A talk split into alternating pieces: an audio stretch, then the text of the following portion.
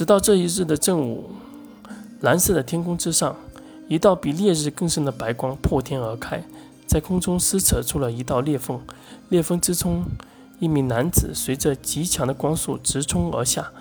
此人正是陈实。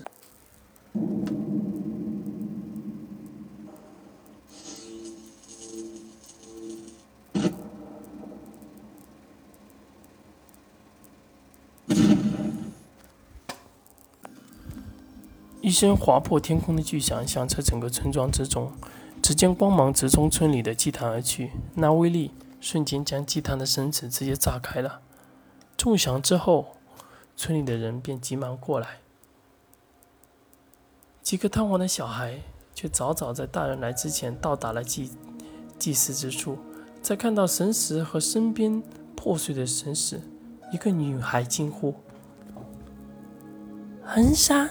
衡山，衡山派新掌门？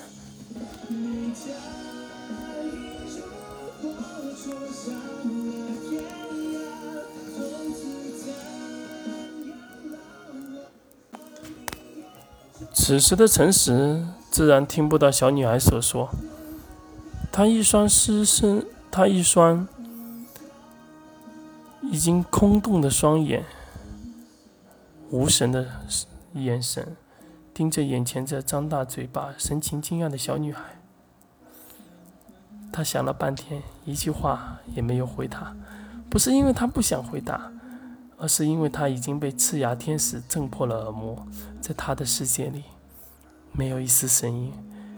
再加上卢卡尔那家伙，简直将他像石头一样，直接从那四维空间扔到了这里。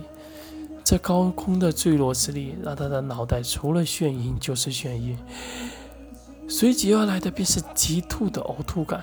若非封印之唱早已认诚实为主，既有极强的危机感知之能，在诚实落地之时，化起了成了一道清风般的玄冰护铠，保护住了诚实全身。不然，身为人类的诚实，只怕与这神石相碰，诚实就算不死，也。必然瘫痪，失去所有战斗力。陈实用手拍了拍自己的头部，想让自己逐渐从晕乎的状态中清醒。只是侧眼再次看到了自己双手时，那有些破裂的双手之上，还有一丝残留的冰火。那是龙青留给自己唯一的遗物。他用嘴巴轻轻地吻向了右手那一道冰火之痕，脸上露出了一丝。傻笑